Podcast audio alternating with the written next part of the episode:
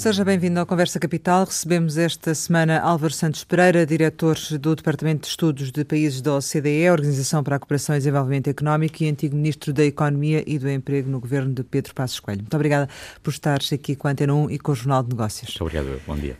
Como sempre acontece, começo por lhe perguntar o que é para si neste momento capital em Portugal? Acho que o melhor capital que nós temos são os portugueses e as portuguesas, ou seja, um, nós mostramos em vários momentos na nossa história que, uh, por mais desafios que tenhamos pela frente, nós nos conseguimos reinventar, conseguimos uh, organizar para seguir em frente e construirmos um país melhor. Portanto, penso que o melhor que nós temos de capital para a frente e também no nosso passado é exatamente, somos nós os portugueses e os portugueses. Um, a economia mundial está em, em, desaceleração e já chamou a atenção para isso, que devia estar a crescer a 4% e isso não está a, a acontecer. Isto significa que uh, há uma crise a bater-nos à porta ou não necessariamente? Não necessariamente, obviamente uh, a OCDE e outros organismos, organismos internacionais, ainda agora o Banco Mundial, se não me engano, Uh, tem revisto em baixa uh, as previsões económicas. Nós estamos a prever que exatamente a economia mundial este ano vai crescer uh, cerca de 2,93%. São os valores mais baixos que nós temos desde a crise financeira internacional. E temos especialmente uma desaceleração praticamente em todas as partes do mundo. Uh, na Europa, claramente, a rondar 1,2%, 1,3%, muito baixo.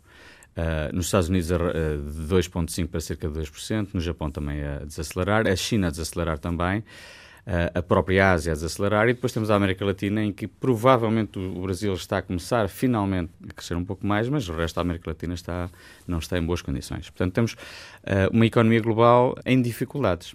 Quer isso dizer que vamos ter uma nova recessão ou não? N ninguém está a falar em recessão. Claro que alguns países podem estar em recessão. A economia mundial não está em recessão.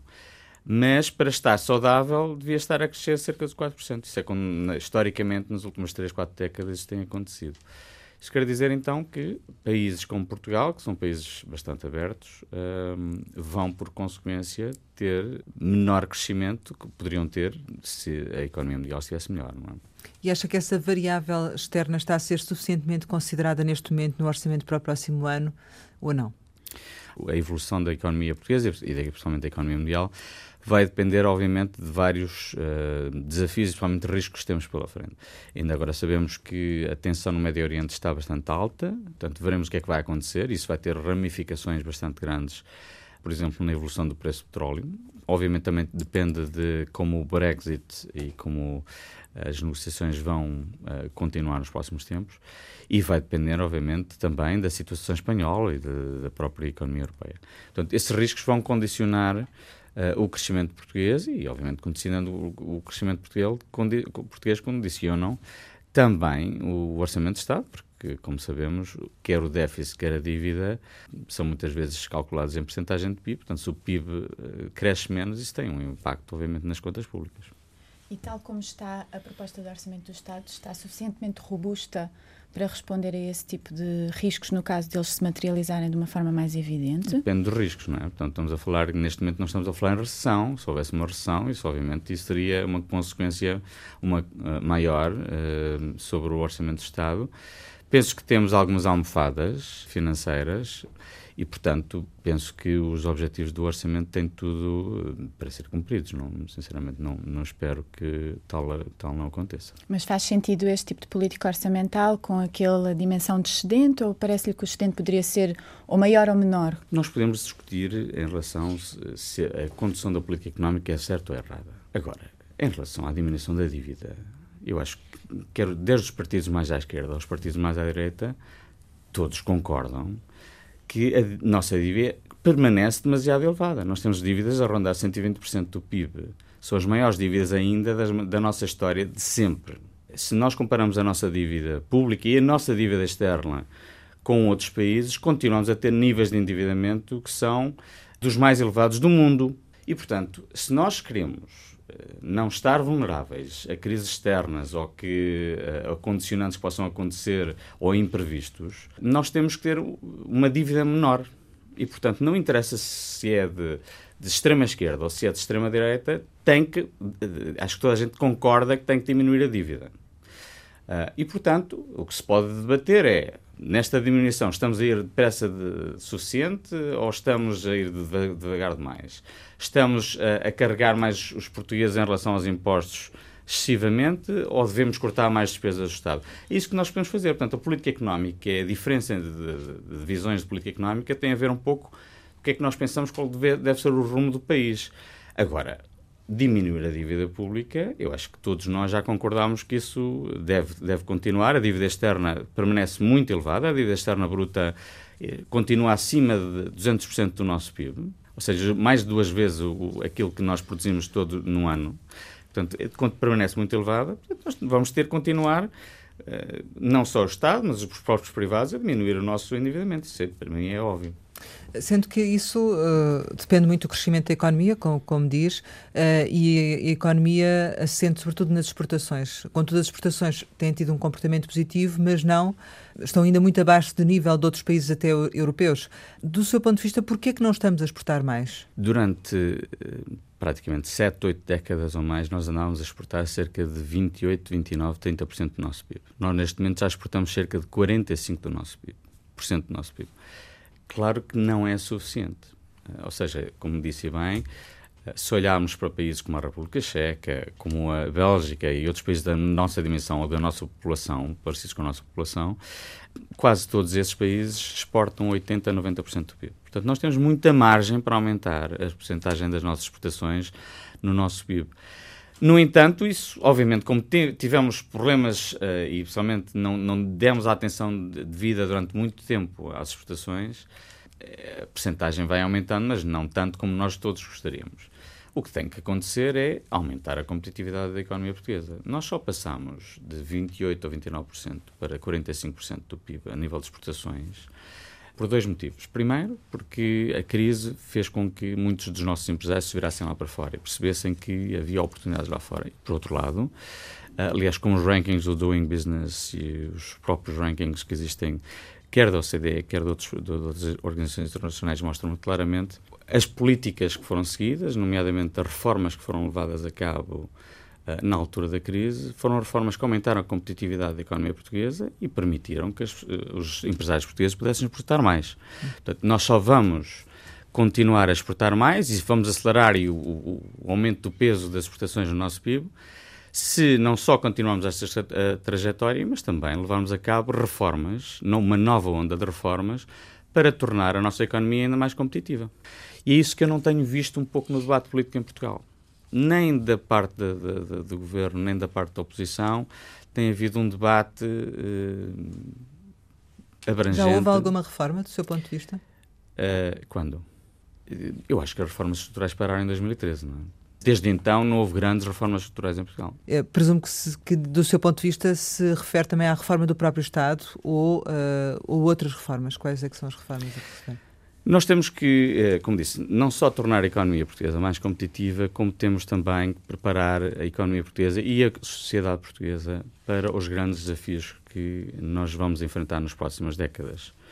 E esses grandes desafios passam não só pelo combate às alterações climáticas, mas também a questão do envelhecimento da população, que as nossas estruturas, não só em Portugal como nos outros países, quer o sistema educativo, quer o sistema de pensões, quer o sistema de saúde, não estão totalmente preparados para o embate uh, do envelhecimento da população. O próprio mercado laboral não está preparado para isso e, portanto, os países estão cada vez mais não só preocupados como estão a começar a atuar mais nessa... nessa Ao nível da natalidade, é isso? Nível da natalidade, mas não só, não é? Portanto, tem que, as pessoas têm que permanecer no mercado de trabalho mais tempo, as pessoas eh, aos 40, 50 anos decidirem reciclar os seus conhecimentos, têm que ter oportunidades para poder uh, serem para esses, esses, conhecimentos serem reciclados, não é? Portanto, ou terem novas oportunidades de negócio, eu acho que isso é importante.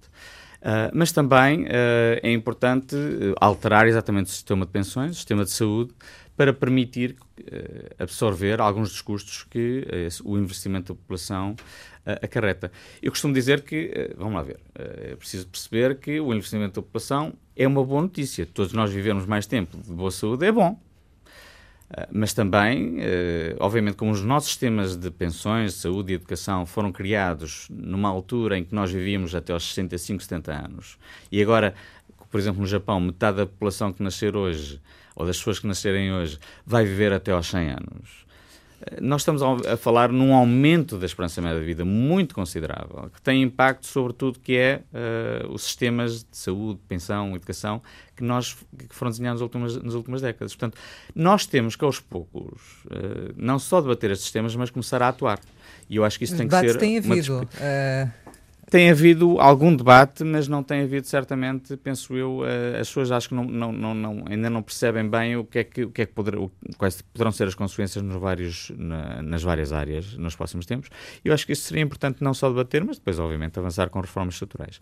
Mas falou depois de uma reforma que eu acho fundamental, que é a reforma, eu não diria a reforma do Estado, mas a reforma da administração pública. Não se tem falado muito sobre isso penso que é importante que seja uma das prioridades totais, exatamente, ser, ser essa reforma da administração pública nos próximos anos. Ao que é que se refere em concreto? Uh...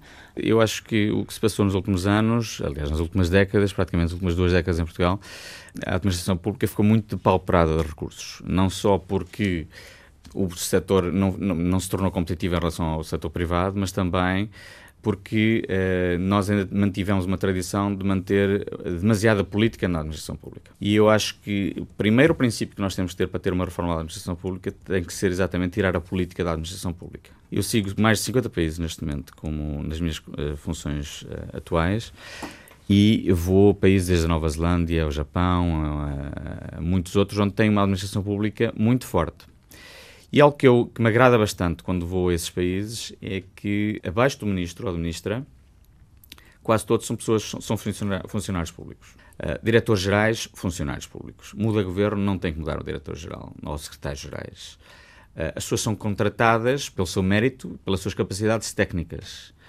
Quando isso se faz, mesmo em países como a Bélgica, que não tem, muitas vezes passa anos, às vezes, sem ter governo, pelo menos meses, uh, diz uma vez ter quase 550 dias sem, sem governo, outros países em que pode haver alguma crise e, e uh, o governo demora muito mais tempo a, a, a tomar posse. Uh, esses países só continuam a, a, prosperar e a economia não é muito afetada porque tem uma administração pública altamente especializada e em que a política não está, não interfere.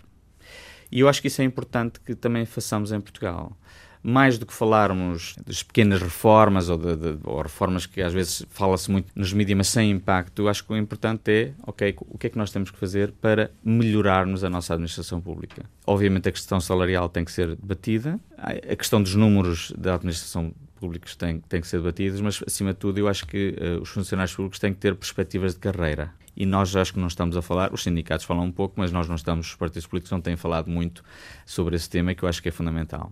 Portanto, isso significa que, do seu ponto de vista, a presença da política na administração pública leva a que muitas vezes eh, existam nos lugares pessoas que não são as mais competentes, é isso? Isso é óbvio, não é? Portanto, isso, nós em Portugal agora já temos menos essa tradição, mas durante décadas eh, mudava governo, mudava secretário-geral, diretor-geral, subdiretor-geral, etc, etc. Portanto, eh, eu lembro-me que quando eu estava no governo nós tínhamos que mudar as administrações regionais do IFP, de emprego, e eram 700 líderes regionais, não é? 700, não, é? não, não estamos a falar em, em, dois ou três, 700, não é? E como o IFP há muitos outros uh, institutos e etc. Mas, eh, e, portanto, uh, nós, nós temos que libertar-nos desse ciclo político na, na, próxima, na própria administração pública que, quanto a mim, afeta o próprio desempenho da administração pública. Eu acho que a política tem, obviamente, uh, um papel fundamental para determinar quais são as políticas económicas que devem ser seguidas. No entanto, a administração pública deve ser a política. Por exemplo, na Nova Zelândia, o Chief Treasurer, que é a pessoa que, no fundo, responde ao Ministro das Finanças, é a administração pública, mas é o funcionário público maior Uh, ou mais, com, com funções uh, mais elevadas na, na, na, Nova Zelândia e que responde ao Ministro das Finanças, muitas vezes diz publicamente que nós, na administração pública, pensamos que isto deve ser feito. O Ministro das Finanças uh, pode discordar, mas eles publicamente podem, podem discordar. Podem. Não é? Quem toma a decisão é o Ministro das Finanças. E, portanto, se o Ministro das Finanças decidir ir contra o Chief Treasurer, não há, não há problema.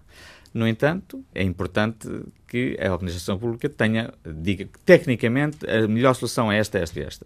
Se politicamente a decisão é diferente, depois as pessoas acham se é bom ou não. As pessoas é que decidem nas eleições, não é? Portanto, mas é, importante termos uma administração pública forte, com grande capacidade técnica e que possa pensar por si própria e dizer exatamente tecnicamente essas são as melhores soluções. E depois, politicamente, tomam-se as decisões. Aquela experiência da Cresap uh, iniciou-se, mas não teve continuidade. Seria certo, mas a Cresap também tinha alguns problemas que eu acho que. Uh, também não era esse o sistema. A Cresap indicava três nomes que antes era o ministro. Portanto, teria que se encontrar aqui uma forma diferente. A forma diferente, quando também deve ser uma. Uh, como existe noutros países. Uh, uma entidade técnica que exatamente abre, se abre concurso público para determinados lugares, as pessoas concorrem, se ganham, ficam lá. Regressando à questão do, do, orçamento, do seu ponto de vista, este orçamento é um orçamento amigo da economia? Eu acho que eh, em Portugal temos este mito que o Ministro da Economia e o Ministro das Finanças não são, ou, ou seja,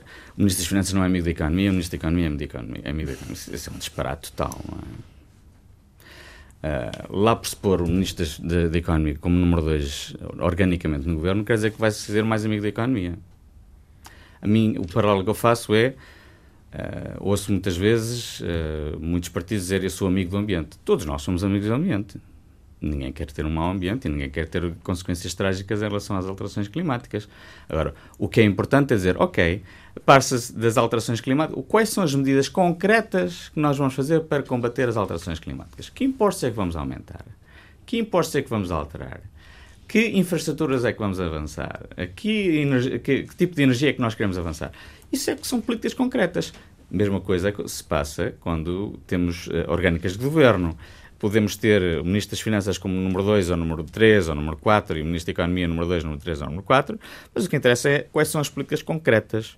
E nessa mim, matéria, qual é a sua apreciação em relação às políticas concretas, amigas ou não amigas da economia? Acho que este, este orçamento é um orçamento de continuidade dos últimos anos, claramente. E o que é que isso significa? Significa que hum, neste momento o investimento público está é o segundo mais baixo da União Europeia, Uh, neste momento estamos a falar em que uh, os impostos, a carga fiscal continua a aumentar. Temos uh, um IRC para as empresas que, se tomarmos em linha de conta a sobretaxa e as derramas, o investimento estrangeiro olha para o nosso IRC e vê que no, nos gráficos da OCDE nós somos o país com a segunda mais alta taxa de IRC. Se eu sou um investimento estrangeiro, um investor estrangeiro, olho para Portugal, vejo a segunda maior taxa de IRC, talvez não vale a pena investir neste país. Podem não saber da ASEP, não é? podem não saber dos pequenos ou de, de, de, das vantagens que os investidores estrangeiros podem uh, olhar quando, quando vêm para Portugal, é? para projetos concretos. Ou seja, nós temos algumas áreas em que temos que melhorar e, portanto, para sermos verdadeiramente amigos das, das empresas e da economia, temos que ter, sem dúvida, uma reforma da administração pública, temos que uh, melhorar a nossa competitividade fiscal, temos de nos tornar um país menos burocrático, Portanto, isso para mim deve ser a prioridade total uh, para termos uma economia, um, um, não um orçamento, mas um o nosso Estado mais amigo da economia. Mas este orçamento faz um, um conjunto de escolhas, não é? Uh, atinge ou promete atingir um excedente orçamental e aplica as receitas que até estão em, em crescimento devido ao, ao crescimento da, da, atividade económica numa série de opções, nomeadamente famílias, eh, pensionistas, não opta por, por descer os impostos este mix de escolhas está mal feito? Em relação ao, orçamento, ao excedente orçamental, que se fala muito em Portugal, que não devemos ter um excedente orçamental, quem diz que nós não devíamos ter um excedente orçamental, uh, penso que eh, não percebe nada de economia. Principalmente porque, sabendo o nível de vida, dívida que nós temos, uh, todas as economias com boas políticas que nós temos visto nas últimas décadas, que tiveram dívidas como nós tivemos, tiveram que ter ou assistentes orçamentais ou ter orçamentos zeros durante muitos anos. Uhum. É, fun isso é fundamental. Para dar, uh, para pôr as coisas em perspectiva, uh, nós estamos a falar num assistente orçamental de, de 1 ou 2 décimas de, do PIB. A Grécia está com orçamentos orçamentais, assistentes orçamentais de 3,5% do PIB. 3,5% do PIB, que é uma loucura. Eu acho que é uma loucura. A própria CD já disse que acha que uh, o mix não é, não é bom.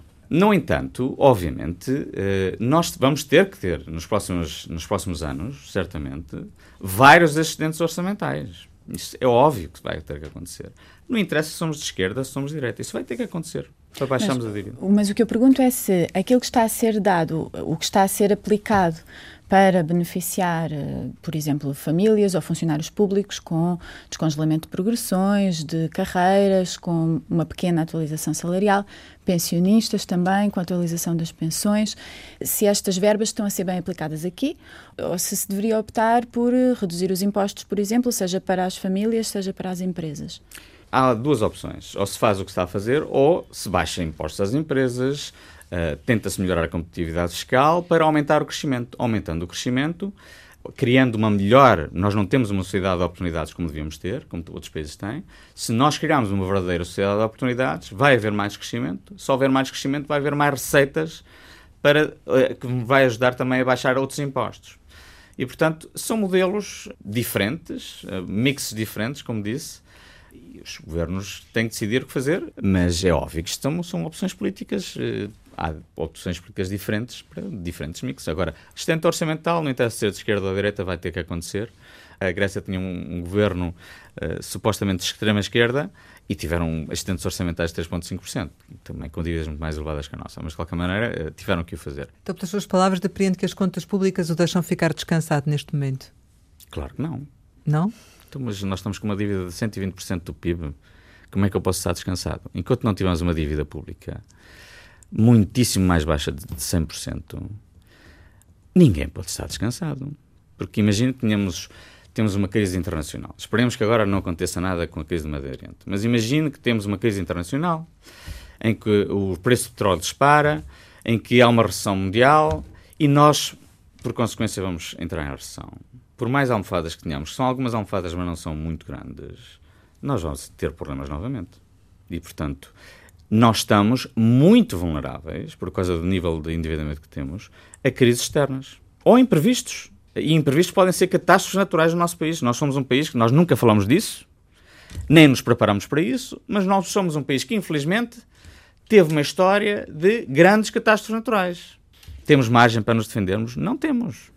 E, portanto, nós temos que baixar o nosso nível de endividamento. Portanto, isso para mim é, é, é óbvio, é, tem que ser prioritário, independentemente de, de, que partido, de que partido se pertença.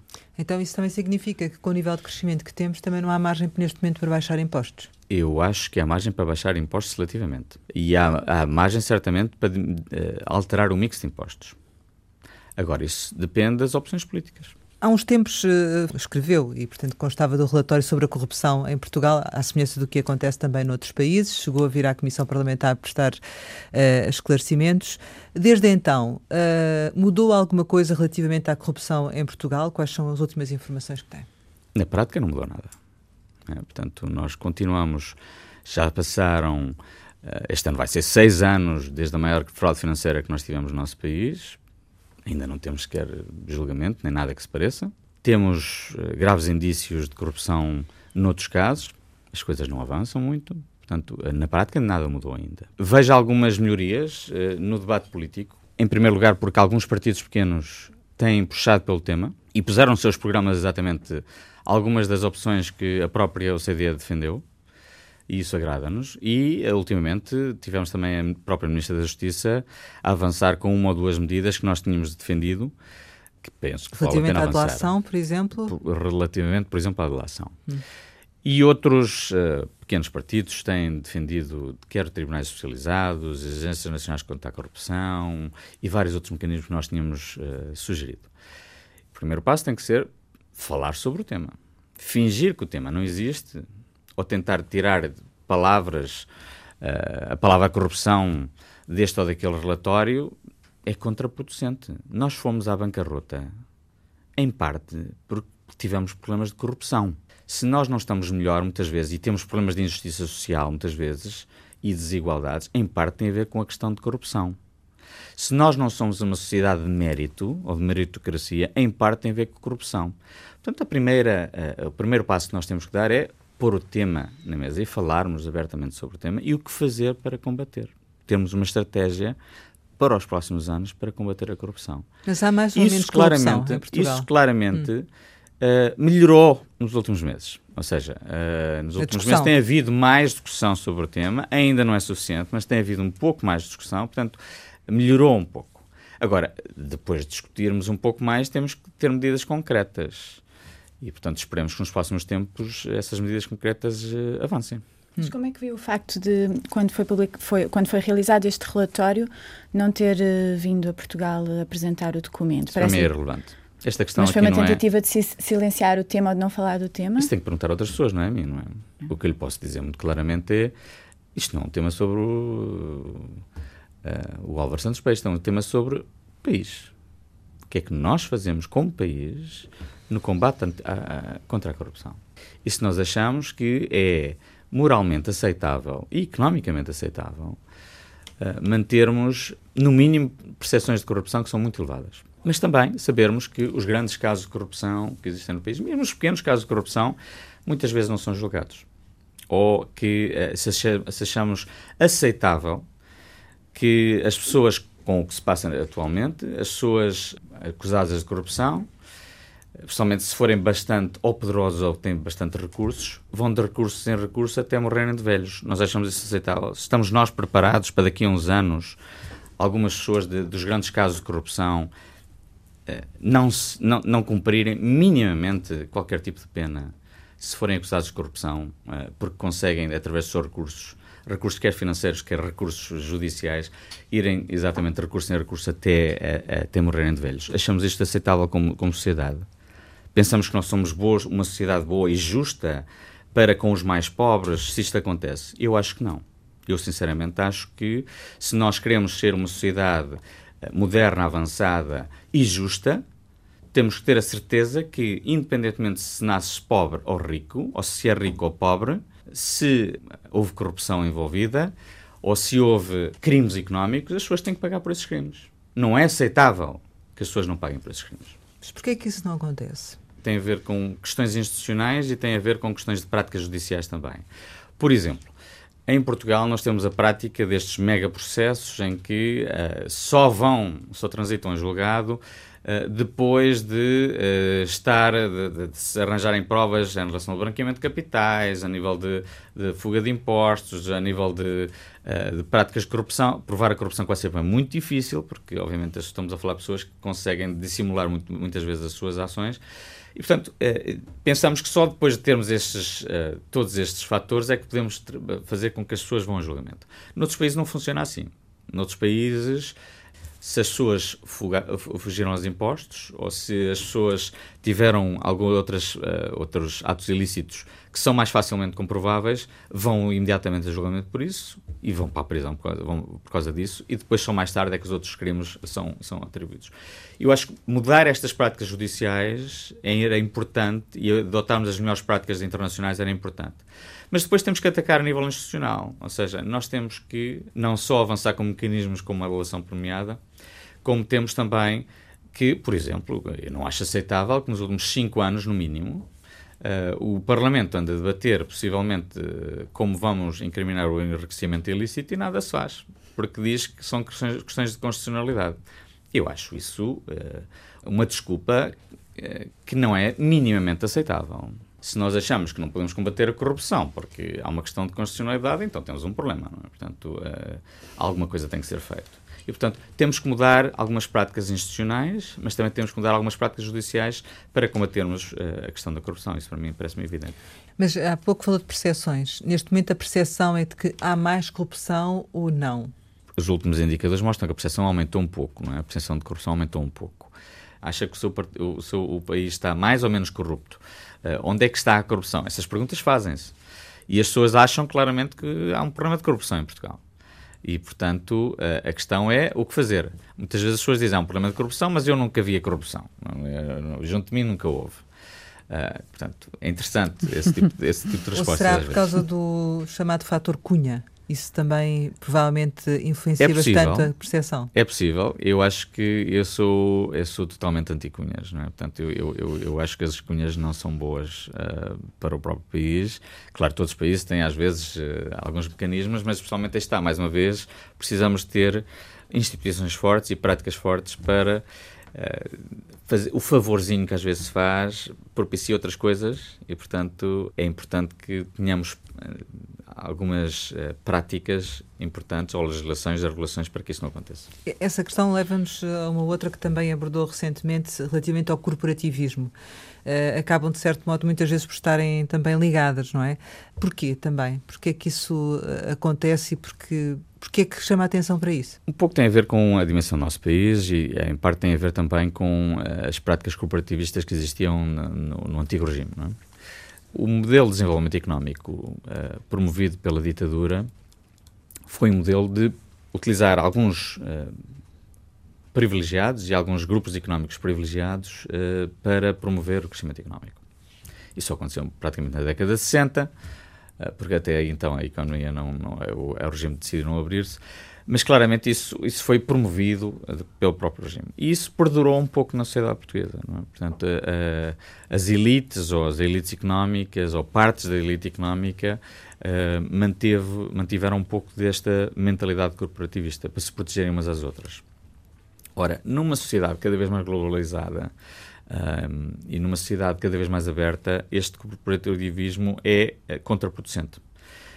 Portugal não é caso único. Eu, em vários outros países da nossa dimensão mais pequenos, muitas vezes existe este corporativismo. Agora, nós temos duas opções. Ou mantemos um país eh, que, que privilegia alguns em relação a outros, ou tentamos criar uma sociedade de oportunidades para todos. E eu acho que, sinceramente, eh, é fundamental acabarmos com este corporativismo, com estes setores protegidos, ou com alguns grupos ainda protegidos, e principalmente darmos oportunidades a todos, independentemente de onde nasçam, uh, em que parte do país que seja uh, e de con condições uh, económicas que sejam, que tenham oportunidades para se ingrar na vida. E, portanto, eu sou a favor de uma, uma sociedade principalmente de oportunidades e não termos um país só para alguns e não para todos. Mas porquê é que destacou especificamente o caso dos notários, advogados e arquitetos? O que é que vê aí em particular? Isso são, tem a ver com os indicadores uh, que a OCDE e outros, uh, outras organizações internacionais têm, que mostram claramente que as barreiras à entrada nos serviços, em muitos serviços em Portugal, ainda são demasiado elevadas. Ou seja, esses setores conseguem manter um grau de protecionismo uh, e de menos concorrência do que muitos outros setores que existem na sociedade portuguesa. E por, como o setor de serviços neste momento já abrange cerca de 70% da nossa economia, se nós temos barreiras tão elevadas em, em setores de serviços como esses, como, como indicou, um, quer dizer que há menos concorrência. Ora, todos nós somos economistas, isto é um programa para economistas também, uh, e os economistas sabem, e há provas há muito tempo, que mais concorrência significa mais oportunidades de negócio, mais oportunidades de emprego e mais crescimento. Portanto, se nós temos barreiras à, à, à, concorrência, barreiras à entrada, obviamente há menos oportunidades de negócios, menos oportunidades de emprego e menos crescimento. E, portanto, é isso que estamos, a falar. Eu destaquei esses e outros, outros setores uh, que continuam ou corporativistas ou demasiado uh, protecionistas, e ao fazê-lo, estamos a ter menos oportunidades de negócios para todos nós e menos emprego. Isso passa-se também ao nível, por exemplo, dos médicos? É um bocadinho diferente, mas em todos, em todos os países a classe médica claramente eh, é uma classe que muitas vezes uh, também age de forma corporativa, não é? Portanto, uh, isso, é evidente. É? Como é que olha para o, o Serviço Nacional de Saúde atualmente? É, é uma questão que tem, que tem sido recorrente agora na discussão do Orçamento de Estado, mas também já há vários meses da, da falta de, de, de investimento público no, no, Serviço Nacional de Saúde e com os médicos também a reivindicarem mais regalias e, e mais condições de trabalho. Também por comparação com a realidade de outros países, como é que olha para o Serviço Nacional de Saúde? Preocupa-me duas coisas. Primeiro, uh, as dívidas que existem aos hospitais uh, são bastante elevadas e permanecem bastante elevadas. Portanto, muitas vezes é a nossa dívida escondida que não aparece logo não é? e que adia-se uhum. adia o pagamento. E, portanto, isso uh, melhora as contas públicas a curto prazo, mas depois também tem uma consequência. Portanto, isso preocupa-me. E eu acho que é um problema que uh, tem que ser melhorado, certamente. Por outro lado, a questão do investimento. Uh, mas a questão do investimento uh, público e nos serviços públicos não é uma questão só do Serviço Nacional de Saúde. Obviamente, quando temos um, um, um Estado pauperado e que temos dificuldades financeiras, é natural que vamos ter menos dinheiro para investir, uh, quer no Sistema Nacional de Saúde, quer noutros, noutra parte da administração pública. Agora, isto não é sustentável. Não? Se nós queremos ter um Estado forte, a tal reforma da administração pública é fundamental, mas também não podemos continuar a ter, nós temos nos últimos 4 ou 5 anos, uh, o investimento público mais baixo em percentagem de PIB, é o segundo mais baixo de, de, de, da OCDE. O segundo mais baixo. E, portanto, são valores que, se, se, permanecem durante um ou dois anos, é uma coisa. Se permanecem durante 10 ou 20 anos, têm consequências imediatamente na qualidade dos serviços. Eu acho que, obviamente, tem que haver mais investimento. O governo argumenta que o investimento público está muito, muito baixo porque atravessamos o período de ajustamento e do programa de ajustamento da Troika, que implicou cortar esse investimento, deixar de repor sequer aquele que se ia degradando. Isso é argumento bastante? Primeiro, já não estamos em programa de ajustamento há alguns anos. Já pelo menos há cinco anos que não estamos em programa de ajustamento. Um, em segundo lugar, é importante dizer que o investimento público neste momento está mais baixo que nessa altura. Não é? E, portanto, nós temos que repor certamente o investimento público. Não para essa altura, nós estávamos à altura de bancarrota. É obviamente, quando estamos a falar em despesas públicas, as despesas públicas mais fáceis de cortar são sempre o investimento público. Em todos os países. Aliás, qual é o país onde tem menos investimento público neste momento? A Grécia. Depois Portugal. Depois a Irlanda. Portanto, nós estamos a falar, e a Irlanda já não está em crise há muito tempo. É a parte mais fácil de cortar, não é? é cativar ou ou cortar no investimento público é sempre mais fácil para, para arranjar contas uh, públicas bonitas. Estamos praticamente a chegar ao final, mas há aqui algumas questões que queríamos eh, colocar. Uh, e uma outra prende-se também com uma discussão em, em termos mundiais, mas que, que acaba por ter reflexos também no nosso Orçamento de Estado, que são as alterações climáticas. Olhando para o que Portugal está a fazer, estamos uh, a seguir um bom caminho, uh, pelo menos estão a ser definidas metas ambiciosas e está-se a caminhar nesse sentido. Ou há também aqui um conjunto de medidas pontuais que não se vê uma, uma orientação para, para, para esse efeito? Eu acho, como disse, em primeiro lugar, devia haver um pouco de debate que é quais são as consequências para o nosso país, não é? Portanto, as consequências vão ser não só de seca, de fenómenos, uh, uh, fenómenos meteorológicos mais, mais extremos, mas obviamente um impacto bastante grande na orla costeira. Certas regiões do país, uh, do país vão, vão, ter, vão, ter, vão ser bastante afetadas pelas alterações climáticas. E, portanto, nós temos que atuar quer ao nível de mitigar os efeitos das alterações climáticas nessas zonas que vão ser mais afetadas, mas também preparar exatamente a economia. Como é que preparamos a economia para fazê-lo? Bem, outros países o que estão a fazer é, primeiro, para diminuir as emissões, eh, muitas vezes muda-se o próprio mix dos impostos, não é? paga-se mais impostos verdes, mas menos impostos noutras áreas, como imposto de trabalho, imposto das empresas, etc. Portanto, o que não está aqui a acontecer. Alterar o mix de impostos seria algo interessante. Por outro lado, obviamente, nós vamos ter que uh, arranjar mais recursos para investir uh, em infraestrutura. Por exemplo, uh, na Noruega, a Noruega decidiu, a Noruega é um país rico, portanto, e tem muito petróleo e muitas receitas que podem utilizar, e eles fizeram há uns anos atrás uma experiência muito interessante que foi isentar uh, de impostos todos os carros elétricos. Ou seja, os carros elétricos não pagam impostos nenhums. De repente, nós, neste momento, 50% dos carros novos na Noruega são elétricos. As pessoas respondem aos incentivos, como nós dizemos na economia. E o que é que aconteceu a seguir? Uh, neste momento, a Noruega, como tem sido tão bem sucedidos a nível de, desse tipo de incentivos, neste momento estão a ter uma perda fiscal brutal porque as pessoas não pagam impostos dos carros neste momento. Portanto, neste momento já estão a equacionar o que é que vamos fazer. E é esse tipo de políticas que nós temos que pensar um pouco. O que é que nós vamos fazer para aumentar a infraestrutura? Porque, no fundo, tem que se alterar os impostos, mas depois vamos ter que gastar milhares de milhões de euros na rede elétrica, vamos ter que gastar milhares de milhões de euros na infraestrutura, vamos ter que investir muito. Nós já começamos a fazer um caminho muito devagar uh, nesse, nesse âmbito, mas vamos ter que fazer mais. E por isso mesmo, temos que pensar um mix fiscal, temos que pensar a nível de infraestruturas, quer elétrica, quer a nível de, de, rodoviárias, e temos que pensar também exatamente o que é que nós podemos fazer para diminuir não só as nossas emissões, mas para mitigar um pouco o, o efeito é. que vai acontecer, quer na agricultura, quer no turismo, tudo isso vai ser afetado. E, portanto, como eu disse, é muito bonito dizer eu sou amigo do ambiente, mas agora eu queria eu gostaria de saber quais são as políticas concretas e é isso que falta, acho eu, no debate público em Portugal. Relativamente ao debate na especialidade e uh, ao, ao, futuro deste, deste orçamento e à composição do Parlamento neste momento, eu queria lhe perguntar uh, como é que vê estes processos de mudança à direita, tanto no PSD como no CDS? Eu, eu, eu, preferia não falar de casos concretos, mas posso lhe dizer, acho que é importante em todos os países. É preciso ter um governo forte e é preciso ter uma oposição forte. E uma oposição forte, quanto a mim, deve ser uma oposição em que faça oposição ao governo e, por outro lado, que dê uma visão do país, do país que querem.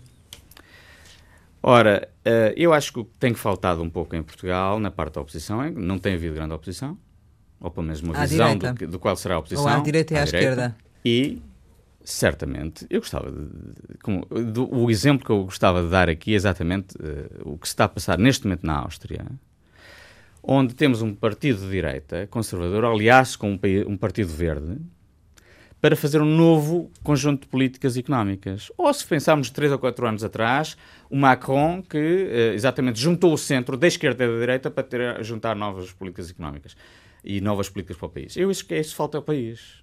Neste momento, a nível da oposição, eu gostava de que alguém tivesse uma visão para o país, estratégica para o país. E eu não a vejo. Em ninguém? Eu não a vejo. E, portanto, uh, eu acho que era importante termos uma visão exatamente que, que, nos dissessem claramente o que é que queremos do país daqui a duas ou três décadas, ou quatro décadas. Que, que, que país queremos para os nossos filhos? Uh, o que, como é que vamos lidar não só com as alterações climáticas, mas com o envelhecimento da população? O que é que vamos fazer para a digitalização da economia? São esses temas. O que é que vamos fazer a nível da reforma da administração pública, da reforma do sistema de pensões? O que é que nós queremos no sistema educativo? Eu não vejo uma visão neste momento para o país. E uma visão tem que ser uma visão em que seja com uma mensagem positiva para o país. Não pode ser só negativa. Tem que ser. Este deve ser o rumo que nós devemos traçar. E eu não vejo esse debate em Portugal. E eu acho que esse debate é importante que seja feito para termos uma democracia mais forte e termos um país mais forte. Mas a direita beneficiaria em conversar mais com a esquerda? Eu acho que a direita beneficiaria em ter uma visão para o país. E também a trabalhar mais em conjunto? Isso é óbvio. Está na, na OCDE, uh, sente que está a ser útil para o seu país na OCDE ou seria mais útil se estivesse aqui em Portugal? Estou na OCDE, eu sou funcionário da OCDE, não sou funcionário de Portugal na OCDE, sou funcionário da OCDE. Uh, espero que esteja a ser útil para o meu país. Eu, se eu achasse que não estava a ser útil para o meu país, certamente não não intervinha em Portugal, eh, tentava, não teria, tentaria falar sobre, sobre a situação internacional ou, ou falar sobre as políticas económicas em Portugal ou, ou, políticas sociais em Portugal. Penso, espero que esteja a ser útil ao meu país. Uh, não gostaria de regressar uh, para, para Portugal e estar em Portugal? O regresso vai acontecer, certamente. Tem alguma ideia? Talvez, veremos. E será para breve? Não sei, veremos. Sendo que deixou de ser o Ministro da Economia muito conhecido pelo pastel de nata, por exemplo, e que agora tem uma imagem diferente ao, ao estar fora, ou não? Tem sempre uma imagem diferente quando está fora, não é? Portanto, mesmo antes de ir para Portugal, eu, vi, a minha vida profissional foi quase sempre fora, não é? Eu não precisei de cunhas para chegar, para fazer nem o meu doutoramento, nem para chegar onde eu cheguei, fora do país. Uh, e penso que também cheguei onde cheguei no país foi também por, exatamente por mérito, não foi por cunhas. Ter uma visão de fora é sempre bom. Até porque quando se regressa pode-se dar um contributo que às vezes não se tem quando está cá dentro. E portanto eu acho que isso, isso é fundamental e penso que nos próximos anos espero bem que isso também possa acontecer. Chegamos ao final e como habitualmente lançamos algumas questões para uma resposta rápida. A primeira é Viseu. A cidade onde nasci, onde Canadá. está a minha família. Vancouver é a minha cidade, uma das minhas cidades favoritas ainda hoje. Deus acho que Deus é muito importante para muita gente, portanto, eh, quem acredita em Deus, acho que é muito importante para quem acredita. Donald Trump? Um presidente eh, dos nossos tempos. Brexit? Espero que não seja tão mau como eu penso que pode ser, possa ser. Pedro Passos Coelho? Penso que foi um primeiro-ministro muito importante para o nosso país. Nata? Uma exportação como tantas outras que nós temos que fazer uh, no nosso país, uh, principalmente um produto nacional quando nós falamos no Portugal Sou Eu, foi um programa que eu tive a honra de lançar, é um programa exatamente para lançar e promover produtos nacionais. Medo? Que seja. Não tenho. Família? O mais importante. Férias? Importantíssimo também. Sonho? Ter tempo para escrever. Ambição? Ter tempo para escrever. Portugal? Meu país, uh, um país que eu adoro. Álvaro Santos Freire, muito obrigada por ter estado aqui com a Antena e com o Jornal de Negócios. Pode rever este Conversa Capital com o diretor do Departamento de Estudos de Países da OCDE e antigo Ministro da Economia e do Emprego em www.rtp.pt. Voltamos para a semana, sempre neste dia, esta hora, e claro, contamos consigo.